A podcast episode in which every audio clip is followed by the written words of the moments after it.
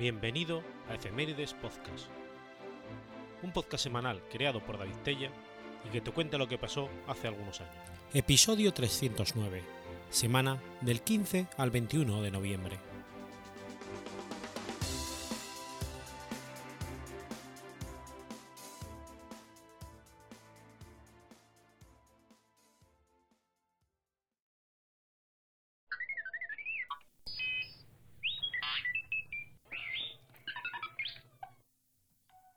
15 de noviembre de 1959. Es asesinada la familia Clutter.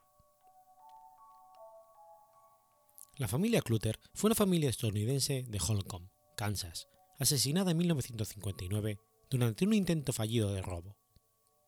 El crimen fue inmortalizado en la novela periodística de Truman Capote, A Sangre Fría. El cabeza de familia era Herbert William Clutter, un granjero de ascendencia alemana. Había estudiado agricultura en la Universidad Estatal de Kansas. Después de casarse con Bonnie Fox en 1934, se había establecido exitosamente en Garden City y después en la cercana Holcomb, ambos lugares situados en Kansas. En 1959, Herbert Clutter era el propietario de la granja River Valley y era considerado el segundo hombre más rico de la región. Era presidente de la Confederación de Organizaciones Granjeras de Kansas y había sido miembro del Comité de Créditos Agrícolas durante el periodo presidencial de DeLorean Eisenhower. Firme astemio, Clutter no contrataba a nadie que bebiera, siendo además un miembro activo de la Iglesia Metodista, a la que frecuentemente donaba dinero. El día de su muerte había firmado un seguro de vida por 40 mil dólares.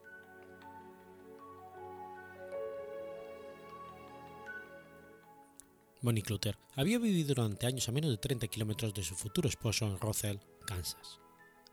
Sin embargo, lo conoció debido a que su hermano fue compañero de estudios de Herbert Clutter en la universidad. Intentó estudiar enfermería a los 18 en el Hospital Santa Rosa. Sin embargo, no logró aguantar el ritmo de los hospitales y renunció a, dos, a los dos años. En Holcomb fue una destacada miembro de la sociedad hasta que una depresión la tuvo asistiendo a psiquiatras por más de cuatro años. Una semana antes de su muerte, se había diagnosticado que la raíz de sus males no era un problema mental sino físico, y que una operación en su columna eliminaría sus crisis emocionales permanentes. Nancy Mike Luther era una popular adolescente para el momento de su muerte. Participaba activamente en el club 4H y como su madre estuvo enferma los últimos años de su vida. Ella tuvo que hacerse cargo de las muchas de las tareas domésticas. Kenyon Neil Clutter era el hijo menor del matrimonio y al lugar que su hermana participaba en las reuniones del club 4H. Ebeana y Beverly eran las hijas mayores de los Clutter. Cuando ocurrieron los asesinatos, ellas ya no vivían en el hogar paterno, pues Ebeana había contraído matrimonio, formando su propia familia, y Beverly estudiaba enfermería en Kansas City.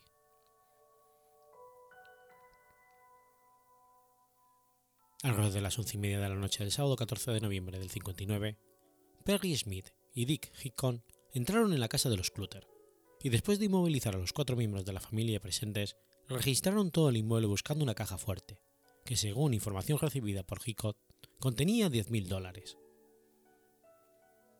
Al comprobar que esta no existía y que la información era errónea, asesinaron a los Clutter uno por uno. El primero en ser asesinado fue Herbert Clutter, que había sido llevado al sótano y atado de manos y pies. Smith le cortó la garganta con un cuchillo de caza. Al sentir el corte, Clutter logró soltar su mano izquierda, por lo que Smith le disparó en la cabeza con una escopeta. En otro ambiente del mismo sótano se encontraba atado y amordazado su hijo menor, Kenyon, de 15 años, al que Smith asesinó disparándole en el rostro. Después se dirigieron al cuarto de Nancy Clutter, a la que asesinaron disparándole en la parte posterior de la cabeza sin importarles que rogara por su vida. Smith declaró inicialmente que Hicod había matado a las dos mujeres, pero posteriormente confesó que los cuatro crímenes habían sido realizados por él.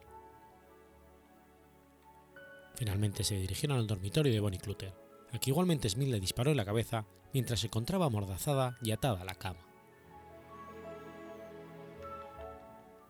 Los asesinos robaron algunos bienes, unos binoculares y una radio a pilas, cuyo valor no pasaba de 40 dólares, y huyeron de Kansas para después terminar en México.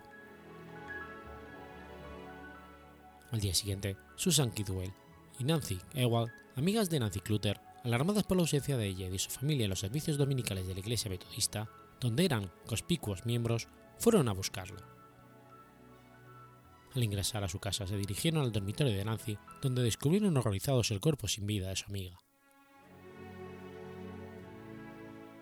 La declaración de un compañero de prisión de Hickox condujo a los investigadores hacia la pista de los asesinos.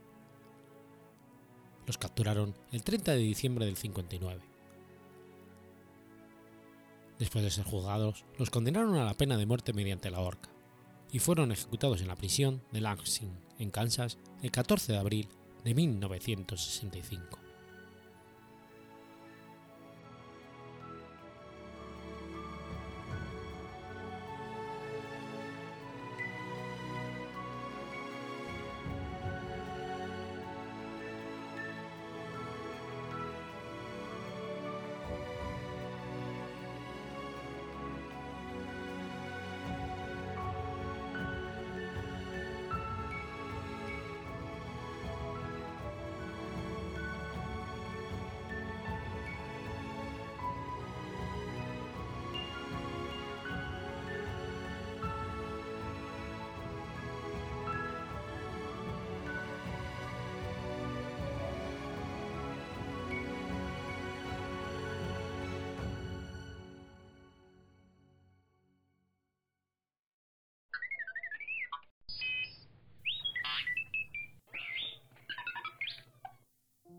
16 de noviembre de 1632.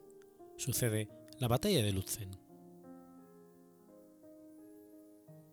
La Batalla de Lutzen fue una batalla de la Guerra de los Treinta Años, durante el llamado periodo sueco. Es conocida principalmente porque en ella murió el rey Gustavo II Adolfo de Suecia. Tras la victoria de Breitenfeld, el rey Gustavo II Adolfo de Suecia había encontrado aliados alemanes con mayor facilidad, quienes ahora apoyaban su plan de revisar la constitución del Sacro Imperio Romano, esperando obtener concesiones de los Habsburgos, la Casa Imperial. No obstante, estos príncipes no eran confiables.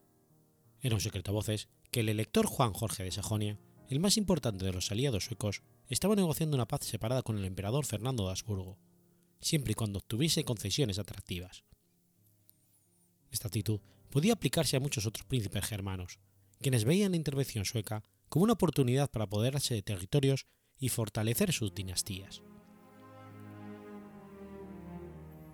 Aunque Gustavo Adolfo era consciente de la fragilidad de sus alianzas, no podía forzarlas mucho, puesto que se había adentrado tanto en Alemania que contaba con ellos para resguardar la vía de acceso a su base en Pomerania. Además, su ejército sueco original se había reducido a la mitad en seis meses, principalmente debido a la exposición a enfermedades germanas y la necesidad de reclutar nativos, que era obligatoria.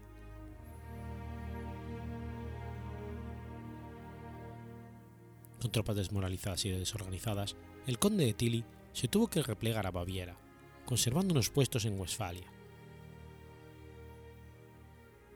En el invierno de 1631 significó el cese de las operaciones militares, dándole un descanso a los abatidos imperialistas pero la llegada de refuerzos de Italia desencadenó una plaga que mermó las tropas de Tilly.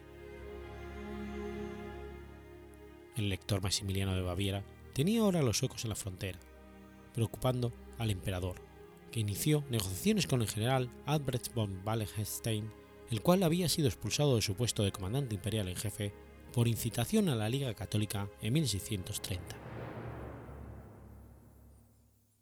El 15 de diciembre, Fernando nombró a Westphalstein general en jefe por tres meses, y el 13 de abril de 1632 su cargo fue hecho permanente.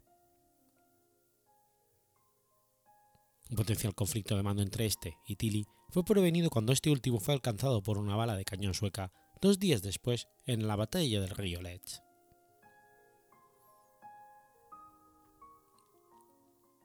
Tras haber intentado penetrar en Austria por Ingolstadt sin éxito, rey Gustavo Adolfo entró en Múnich el 17 de mayo, acompañado del depuesto elector Federico del Palatinado, protagonista de la revuelta bohemia. Wallenstein respondió dirigiéndose al norte, hacia Bohemia y Silesia, expulsando a los sajones, para luego reunirse con el duque Maximiliano Eger, en la frontera bávaro-bohemia.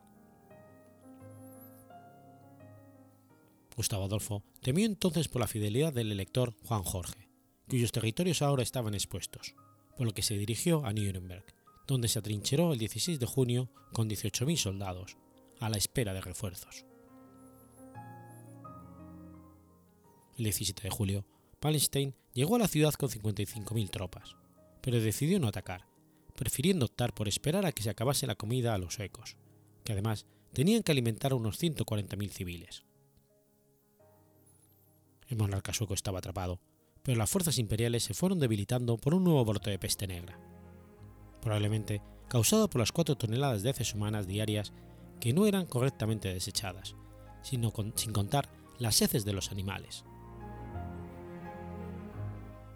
En agosto, Wallenstein envió un destacamento de 10.000 hombres hacia Sajonia, forzando a los suecos a salir a la ciudad para defender a su aliado el 1 de septiembre. Aparentemente el rey sueco pensaba que los imperialistas se estaban retirando, pero como este no era el caso, se inició entonces la batalla de Alta Elbeste. Los suecos no lograron vencer las defensas imperiales, así que se retiraron al oeste y después al sur, al sur, a Suabia, donde planeaba pasar el invierno. Wallenstein se fue a Sajonia con la intención de hacer lo mismo. Gustavo Adolfo al principio no se preocupó, creyendo que su enemigo estaba tan abatido por la plaga que ya no era una amenaza, pero pronto le llegaron las noticias de que Sajonia estaba siendo arrasada y saqueada. Gustavo Adolfo se dirigió entonces al norte a darles el encuentro a Wallenstein, recorriendo 650 kilómetros en 17 días. El elector Maximiliano intentó interceptarlo en Baviera, pero sus ejércitos nunca se encontraron, aunque hubo un momento en que estuvieron a 25 kilómetros de distancia. Mientras tanto, en Sajonia, fuerzas imperiales al mando de Gottfried von Pappenheim tomaban Leipzig, la capital del electorado. El 7 de noviembre, Pappenheim se reunió con Wallenstein, quien ordenó dispersar las tropas para conseguir comida, dando por finalizadas las operaciones militares por el invierno, como era costumbre en la época. El comandante imperial, enfermo de gota, decidió entonces retirarse a Leipzig. Por su parte, Pappenheim se fue a Westfalia para expulsar a unos regimientos suecos que habían ocupado unos territorios de su interés. El 10 de noviembre, Gustavo Adolfo llegó a Hamburgo, en cuanto se enteró de lo vulnerable que Wallenstein estaba, y marchó a darle encuentro. El 15 de noviembre, el general Rodolfo Colloredo le cerró el paso con 500 hombres, pero se retiró al atardecer. Era ya muy tarde para iniciar una batalla y los suecos tuvieron que acampar. Las noticias de Colloredo llegaron a Wallenstein en Lutzen, a 20 kilómetros de Leipzig, por lo que se detuvo y se preparó para recibir al ejército enemigo. Wallenstein ordenó a sus hombres cavar trincheras. Creó un sistema de defensa con la derecha protegida por la ciudad y el castillo. Frente a la barrera, dispuso una batería de 15 cañones pesados entre unos molinos y los suburbios de la ciudad. Los 10 cañones restantes los colocó en el frente. Desplegó su línea principal tras las trincheras. Wallenstein dispuso a sus hombres en dos líneas, poniendo a sus seguidores en la retaguardia.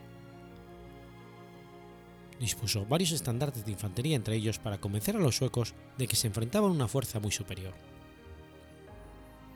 La caballería formó en los flancos y desplegó una pequeña reserva montada en el centro, detrás de la primera línea. Wallenstein tomó el mando del ala derecha y Heinrich Hall comandaba el ala izquierda. Gustavo Adolfo, tras vadear el pequeño canal para, balsas llamado Volksgraben, dispuso casi 13.000 infantes y 6.000 jinetes en dos líneas formadas por unidades menores para ocupar un frente mayor. Formó una línea de 20 cañones al frente. Ambas líneas tenían seis brigadas de infantería en el centro y seis escuadrones de caballería en cada ala. Cinco cuerpos de 200 mosqueteros se colocaron entre la caballería de la primera línea de cada ala. Cada cuerpo de mosqueteros contaba además con dos piezas de artillería. Gustavo Adolfo contaba además con dos reservas, una de infantería detrás de la primera línea y una de caballería colocada detrás de la infantería. Gustavo Adolfo tomó el mando del ala derecha y Bernardo de Sajonia-Weimar comandaba el ala izquierda. Una densa niebla pospuso el ataque protestante y dio tiempo a Pappenheim, que dejó atrás a la infantería para avanzar al galope con su caballería. Una fase de bombardeos esporádicos duró un par de horas y ocupó la mayor parte de la mañana. Los suecos intentaron sacar a los imperiales de sus posiciones defensivas con una falsa retirada, pero Wallenstein no cayó en la trampa. A las 11 de la mañana, la niebla empezó a retirarse y entonces comenzó la verdadera batalla. Gustavo Adolfo ordenó el ataque contra la ala izquierda mandada por Holk. Los suecos, conducidos por su rey, avanzaron al galope produciéndose un violento choque contra las fuerzas de Holk en torno a las trincheras. El ímpetu inicial dio ventaja a los suecos, aunque después de hacer retroceder a la izquierda hasta la segunda línea su avance fue detenido. Sin embargo, poco a poco, los suecos volvieron a hacer retroceder a la caballería imperial y el ala derecha sueca empezó a rodear a la izquierda. En el centro, la infantería sueca estaba igualmente haciendo retroceder a la imperial, logrando avanzar las trincheras y tomando varios cañones, que se volvieron contra las fuerzas imperiales. Sin embargo, en el ala izquierda protestante, las cosas no iban a seguir esperando.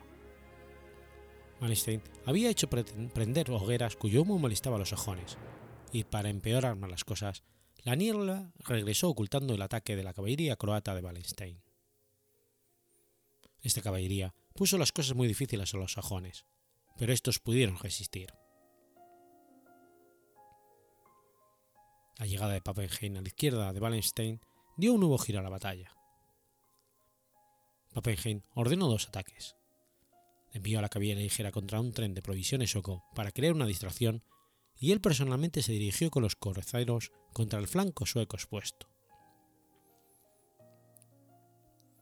El empuje del ataque de Pappenheim hizo que los suecos se retiraran a las trincheras que habían conquistado no hacía mucho.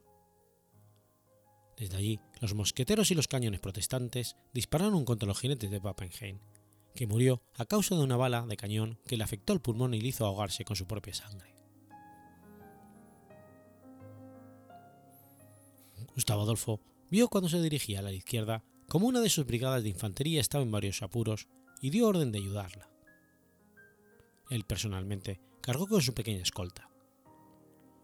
Alguien cabeza resultaba un blanco demasiado atractivo. Una bala de mosquete le hirió el brazo izquierdo y otra impactó contra su caballo, que se encabritó y llevó al monarca lejos de su escolta, hacia las filas enemigas.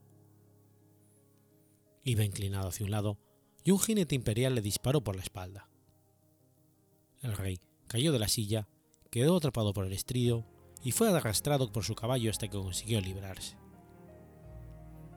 Derribado y gravemente herido, recibió otro disparo en la cabeza que le causó la muerte. El conocimiento de la muerte del monarca infundó deseos de venganza en los suecos, que decidieron seguir avanzando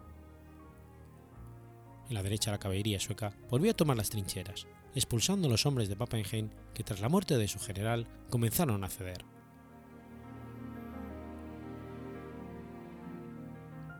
Malmstein envió a Ottavio Piccolomini para hacerlos volver a la batalla, pero ya huían perseguidos por los suecos. Los suecos mantenían la amenaza contra el centro imperial, y Wallenstein mandó a la gran reserva de coraceros de Piccolini para reforzar el ala izquierda imperial. Piccolomini cargó siete veces contra el centro sueco y logró capturar siete cañones. Eran las dos de la tarde.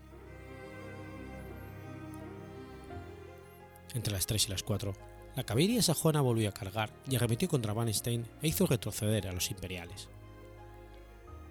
tropas del bando derecho empezaron a huir. La caballería sajona giró y cargó contra los flancos del frente y la segunda línea de infantería. La infantería protestante también atacó los flancos y el frente. El centro imperial, imperial empezó a huir y Sajonia-Weimar pudo tomar la batería formada entre los molinos fortificados.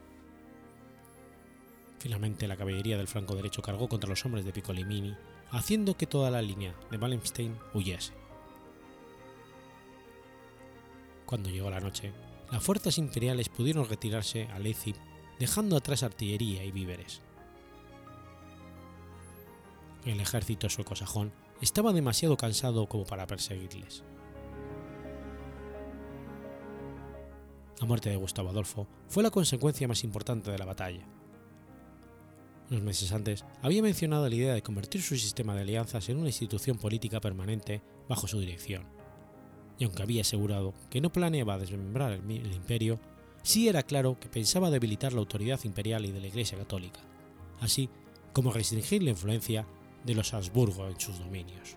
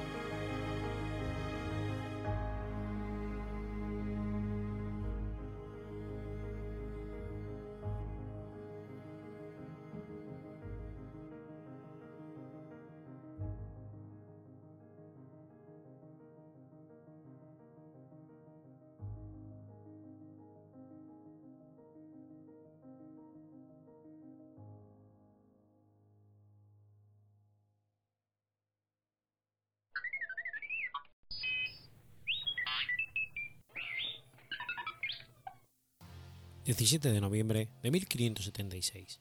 Nace Roque González de Santa Cruz. Roque González de Santa Cruz fue un religioso presbítero y mártir criollo usunceno, fundador de varias misiones y reducciones jesuíticas. Fue canonizado por el Papa Juan Pablo II en 1988. Con tan solo 22 años fue ordenado sacerdote por Fernando de Trejo y Sanabria, obispo de Córdoba, y tiempo después nombrado párroco de la Catedral de la Asunción por el obispo español Martín Ignacio de Loyola. Se desempeñó en diversas actividades apostólicas y no aceptó el cargo de vicario general de Asunción porque quería llegar hasta los mismísimos indígenas para evangelizarlos. En 1609 abandonó su trabajo como párroco de Asunción e ingresó a la Compañía de Jesús, comenzando su labor como misionero evangelizador. El 25 de marzo de 1615 fundó, fundó la reducción de Nuestra Señora de la Anunciación de Itapúa, que en 1621 se trasladó a la actual ciudad paraguaya de Encarnación, en el departamento de, de Itapúa, del cual es la capital.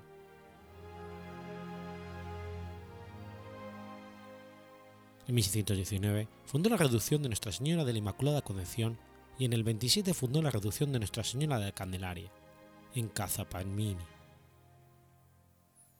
Después fundó la reducción de San Javier sobre la costa del río Uruguay.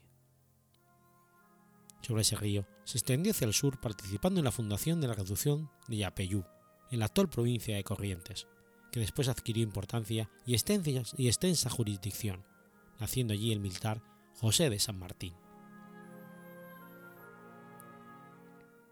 Desde Yapeyú partió hacia el interior del sur del actual Brasil, fundando las reducciones de San Nicolás, Asunción de Yui y Caaro.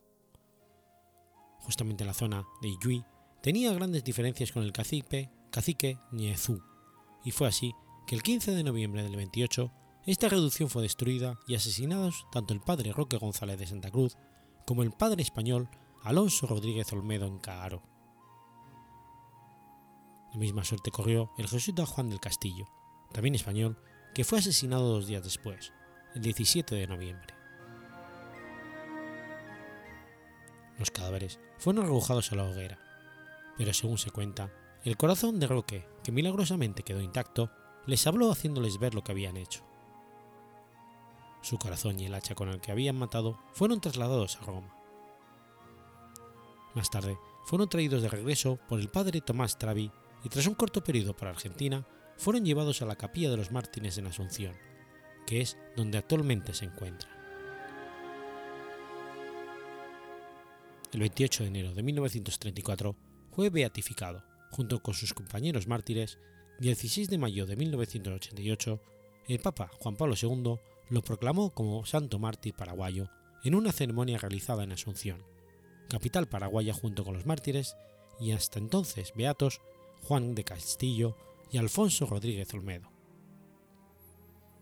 Resultó ser así el primer santo crío del Río de la Plata.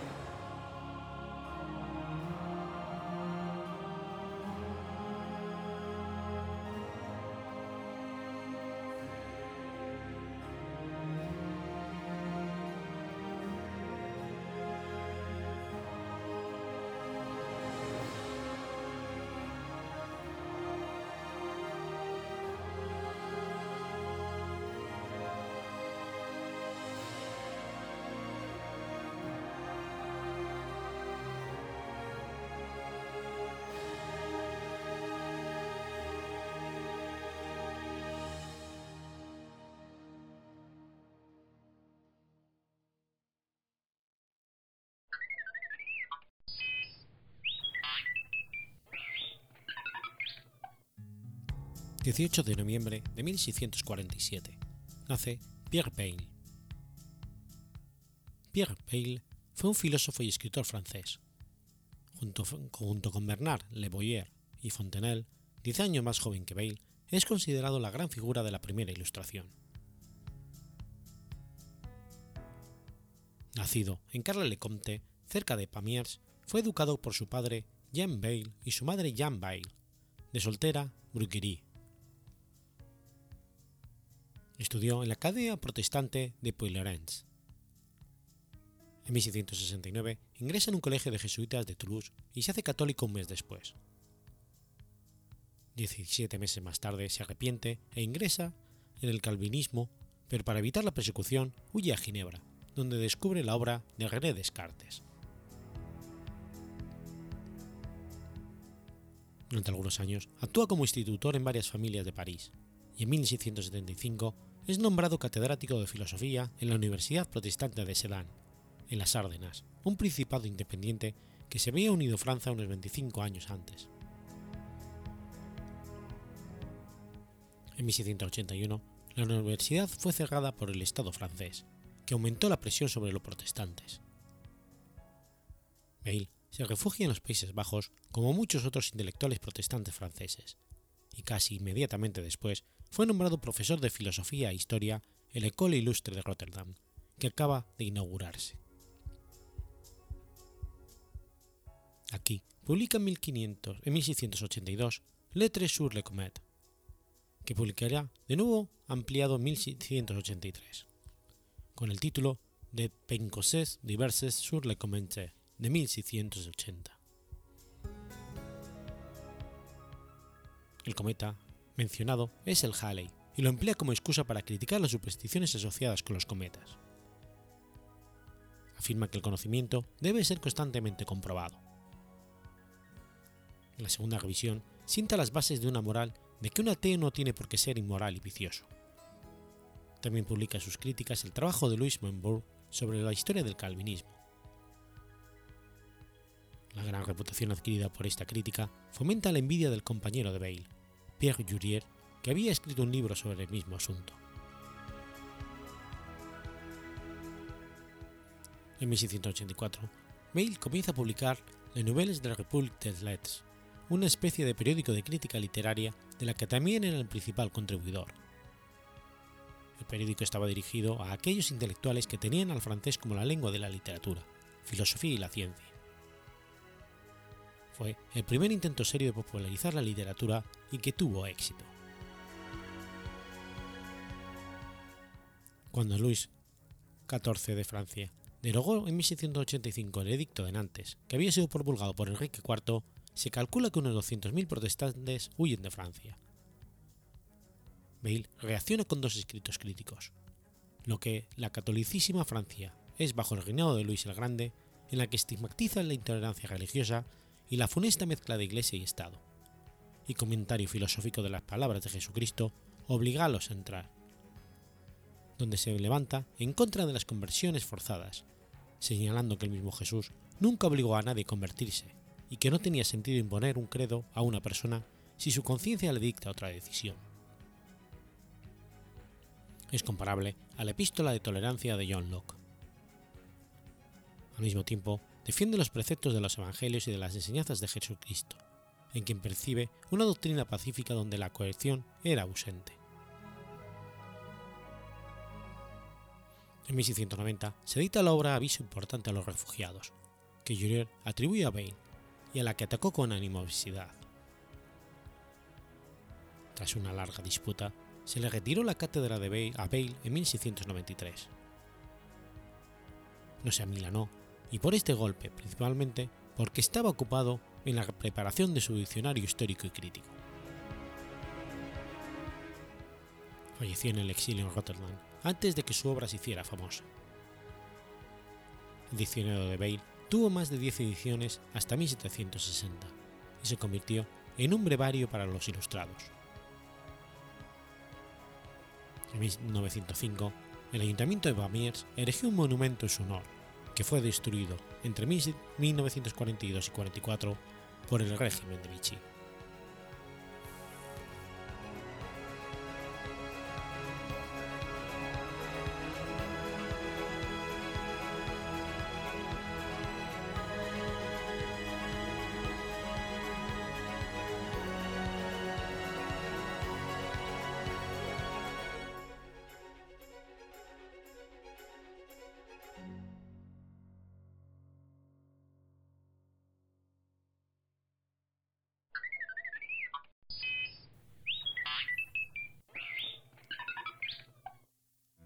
19 de noviembre del 235.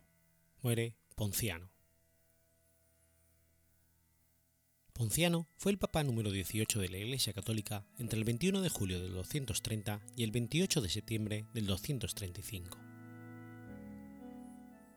Ponciano no permaneció en la silla de San Pedro hasta su, hasta su fallecimiento, ya que renunció siendo el primer obispo de Roma en la historia de la Iglesia cuya renuncia está totalmente confirmada por documentos históricos.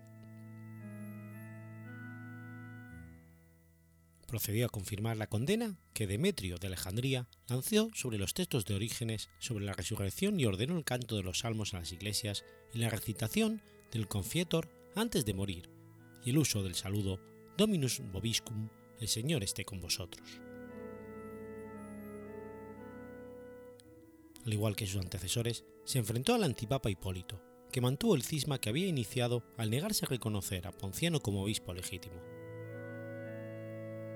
Ponciano formaba parte de los amigos del emperador Alejandro Severo, cuya destitución, muerte y la consiguiente subida al trono del imperio de, Maximín, de Máximo Patricio reactivó las persecuciones contra los cristianos y provocó que tanto Ponciano como Hipólito fueran deportados a las minas de sal de Cerdeña, donde lograron reconciliar sus posturas, poniendo fin al primer cisma que había sufrido la Iglesia, a renunciar ambos, con lo cual fue posible la elección de Antero. Poco después de la renuncia, Ponciano e Hipólito fueron martirizados.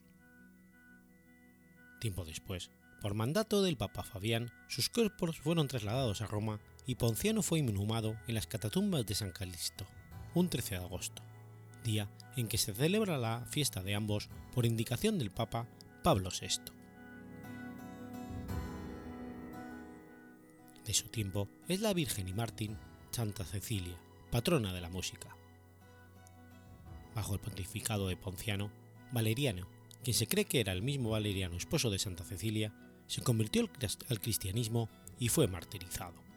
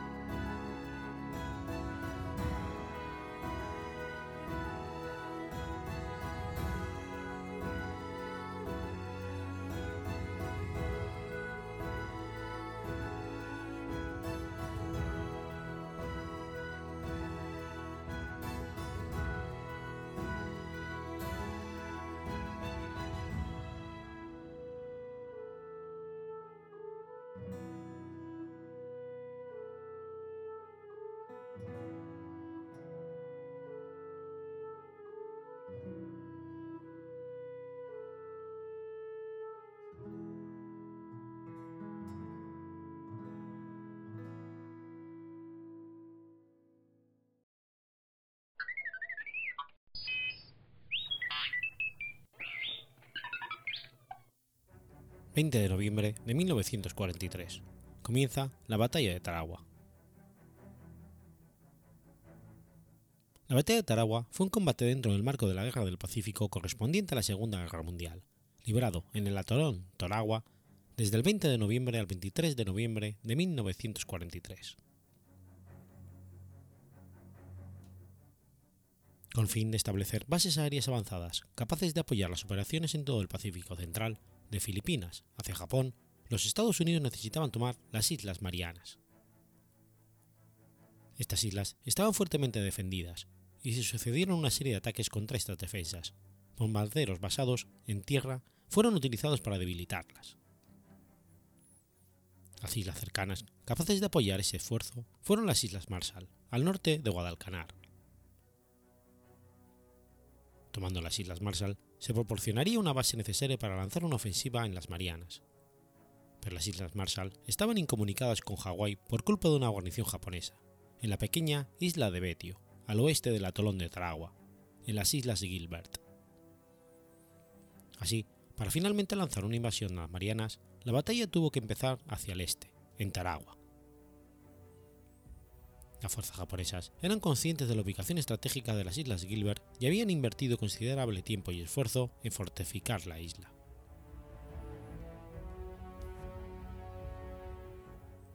El séptimo Sasebo de las Fuerzas Especiales de Desembarco japonesas, con 2.619 hombres bajo el mando del comandante Takeo Sugai, era una unidad de élite de la Marina japonesa. Esta unidad poseía 14 tanques ligeros tipo 95, dirigidos por Enshin Otani con el fin de reforzar las defensas, los 1.247 hombres de la 111 Pioneers, junto con los 970 del Batallón de Construcción de la Cuarta Flota y aproximadamente 1.200 trabajadores forzados que se trajeron de Corea, trabajaron en ellas.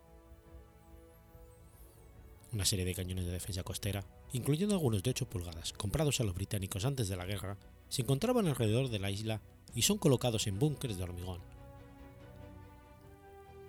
Un total de 500 fortines, empalizadas y 40 piezas de artillería fueron esparcidos alrededor de la isla.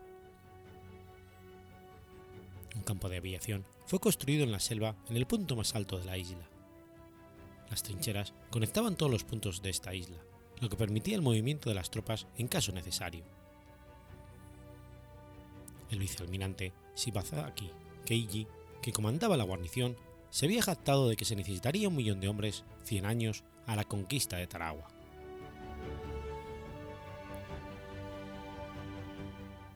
La fuerza de invasión estadounidense fue la mayor jamás reunida para una sola operación en el Pacífico, integrada por 17 portaaviones, 12 acorazados, 8 cruceros pesados, 4 ligeros, 6 destructores y 36 transportes.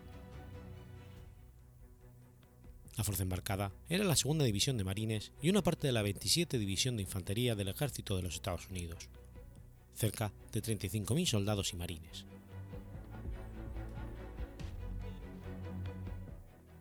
Las fuerzas navales abrieron fuego el 20 de noviembre, y el bombardero duró más de una hora y media, parando brevemente para permitir que bombarderos en picado de los portaaviones atacaran posiciones fijas. La mayoría de los cañones más grandes de los defensores fueron eliminados durante este periodo. La isla, que en algunas zonas solo era de unos cientos de metros de ancho, a causa del bombardeo quedó parte en ruinas. En el momento de la invasión, se pensó que nadie quedaría vivo para defender lo que quedaba de la pequeña isla. El plan de ataque convergía en tres playas principales, Playa Roja dividida a su vez en tres zonas, Playa Negra y Playa Verde. La Playa Roja estaba dividida en Red 1 en el extremo oeste al pie de la isla, Red 2 en el centro y Red 3 hacia el este contra el muelle. Las playas verde y negra fueron la base occidental y la costa sur respectivamente, y no se consideraron aptas para desembarcos. Los marines iniciaron su ataque a la laguna a las 9, después de lo esperado, y se vieron atrapados en un arrecife, a unos 460 metros de la costa. Los marines habían planificado desembarcar en Betio con marea baja y contaban con que la subida de la marea se alcanzaría una profundidad de un metro y medio, en la zona de arrecifes, que permitiría la llegada de las lanchas de desembarco. Pero ese día y el siguiente, en palabras de algunos observadores, el océano se sentó allí, dejando una profundidad media de 0,9 metros sobre el arrecife.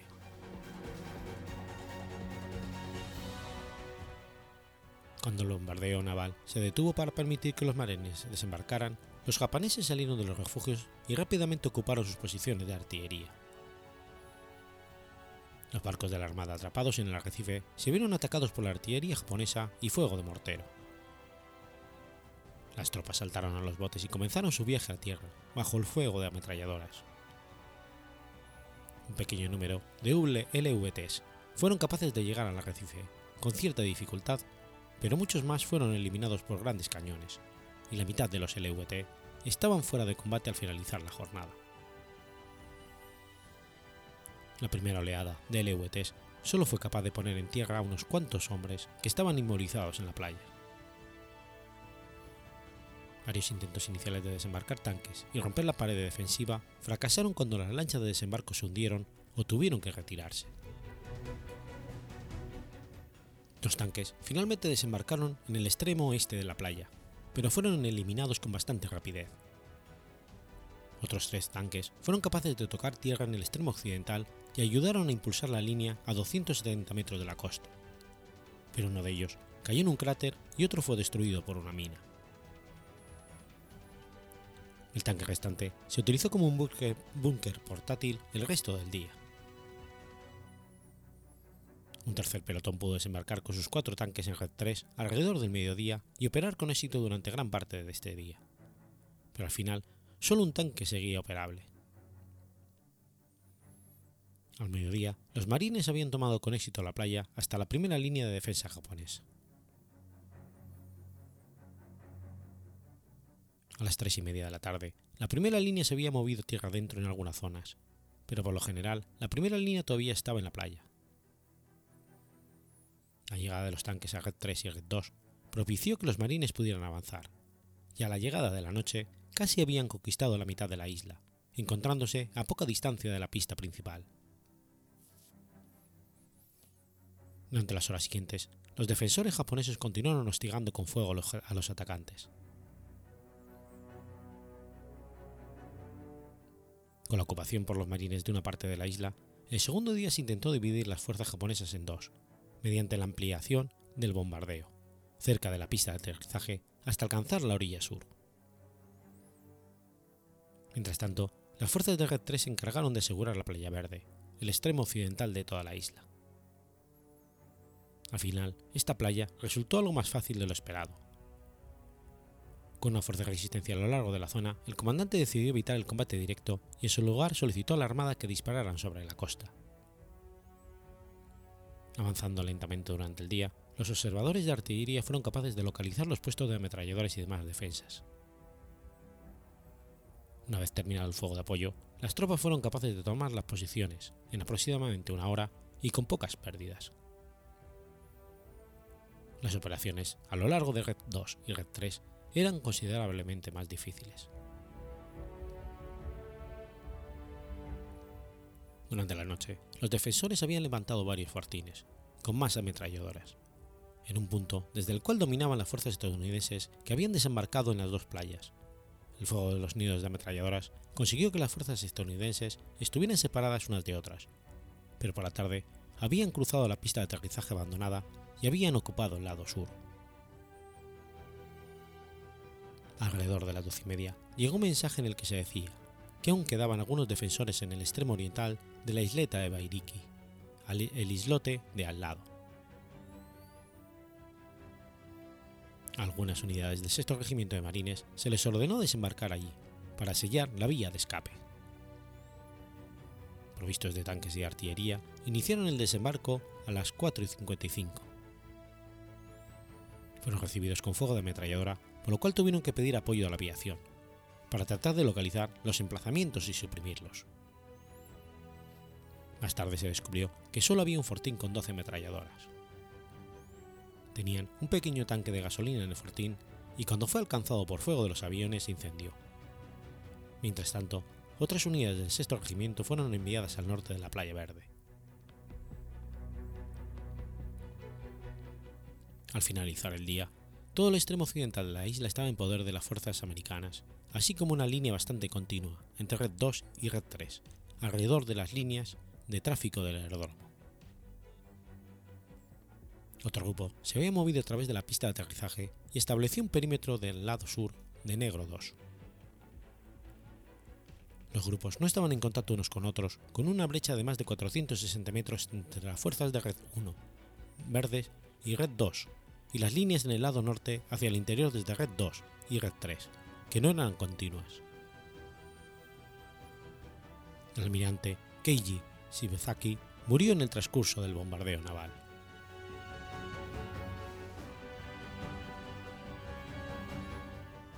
El tercer día de la batalla consistió principalmente en la consolidación de las líneas existentes y en el envío de más tanques y equipos pesados. Durante la mañana, las fuerzas que desembarcaron en Rojo 1 habían hecho algunos avances hacia Rojo 2. Mientras tanto, las unidades del sexto regimiento desembarcaban en Green, el sur del Red 1. Por la tarde, el primer batallón del sexto regimiento estaba lo suficientemente organizado y preparado para pasar a la ofensiva. Comenzaron a las doce y media y consiguieron que las fuerzas japonesas se retirasen hasta la costa sur de la isla. Por la tarde, habían llegado al extremo oriental del aeródromo y se unieron con las fuerzas que habían desembarcado en Red 3, dos días antes. Las restantes fuerzas japonesas estaban divididas en pequeños grupos en el interior de la isla, localizados cerca de Red 1 y Red 2, o cerca del lado este del aeródromo. Consciente de esto, las fuerzas japonesas lanzaron un contraataque, que comenzó aproximadamente a las 7 y media. Pequeñas unidades fueron enviadas para infiltrarse en la línea de los estadounidenses en la preparación de un asalto a gran escala, pero fueron rechazadas por el fuego concentrado de artillería y el asalto nunca tuvo lugar. A las 4, finalmente tuvo lugar el asalto japonés en la misma zona en del que se produjo cinco horas antes, Al finalizar la batalla, 200 de los 300 atacantes fueron encontrados muertos enfrente de las líneas de los americanos. La gran mayoría de los muertos fue por el fuego de artillería.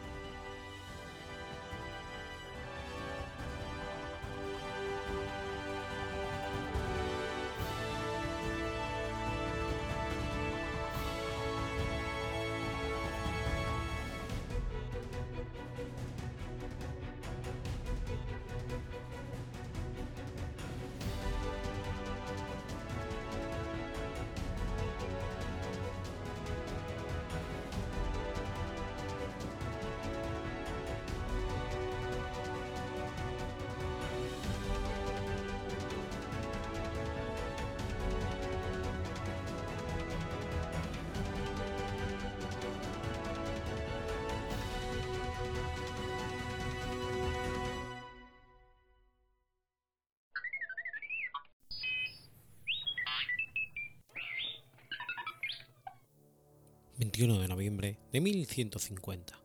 Muere García Ramírez. García Ramírez, llamado el Restaurador, fue rey de Pamplona de 1134 a 1150. Elegido por los magnates y obispos pamploneses como rey al no acatar las disposiciones testamentarias de Alfonso I el Batallador, García Ramírez era hijo del infante Ramiro Sánchez, señor de Monzón y Logroño, y Cristina Rodríguez, hija de Rodrigo Díaz de Vivar, el Cid. Parece que buscando una solución a la separación de los reinos de Aragón y Pamplona, que habían sido gobernados conjuntamente desde la muerte de Sancho Garcés IV de Pamplona hasta la muerte del batallador, propusieron que Ramiro II de Aragón fuese el padre y García Ramírez el hijo. Los dos conservarían su respectivo reino. Sin embargo, la primacía sobre el reino sería de Ramiro II el monje. No obstante, la Iglesia no reconoció la legitimidad del trono japonés de García, dando el origen bastardo de su padre Ramiro Sánchez, negándosela durante todo su reinado. De hecho, este reconocimiento no llegaría hasta 1196, durante el reinado de su nieto Sancho el Fuerte.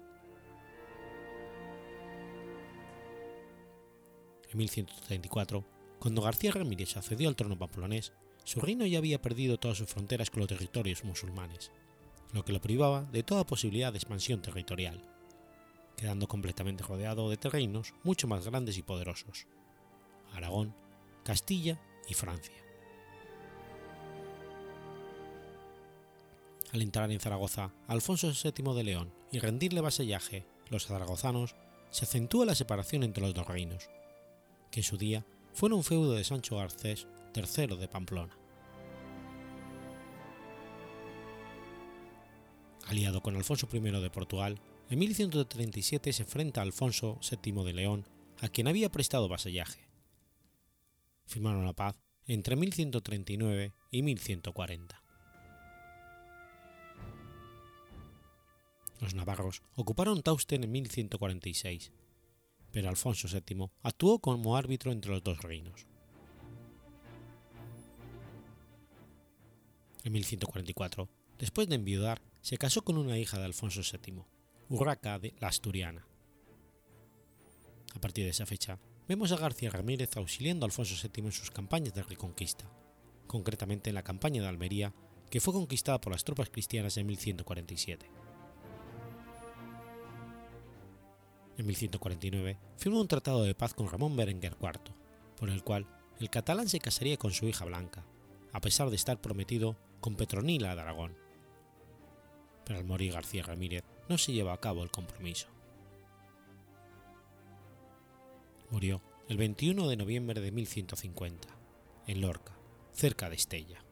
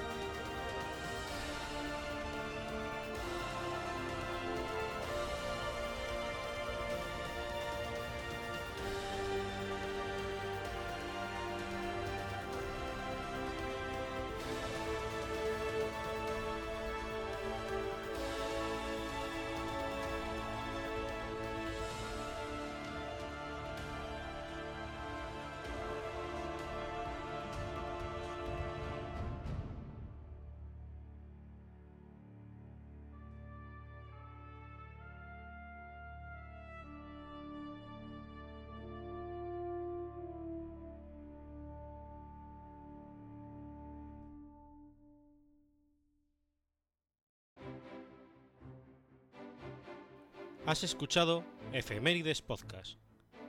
Si quieres ponerte en contacto conmigo, puedes hacerlo por Twitter a la cuenta arroba efemeridespod o mi cuenta personal, arroba telladavid, o por correo electrónico a la dirección efemeridespod.gmail.com.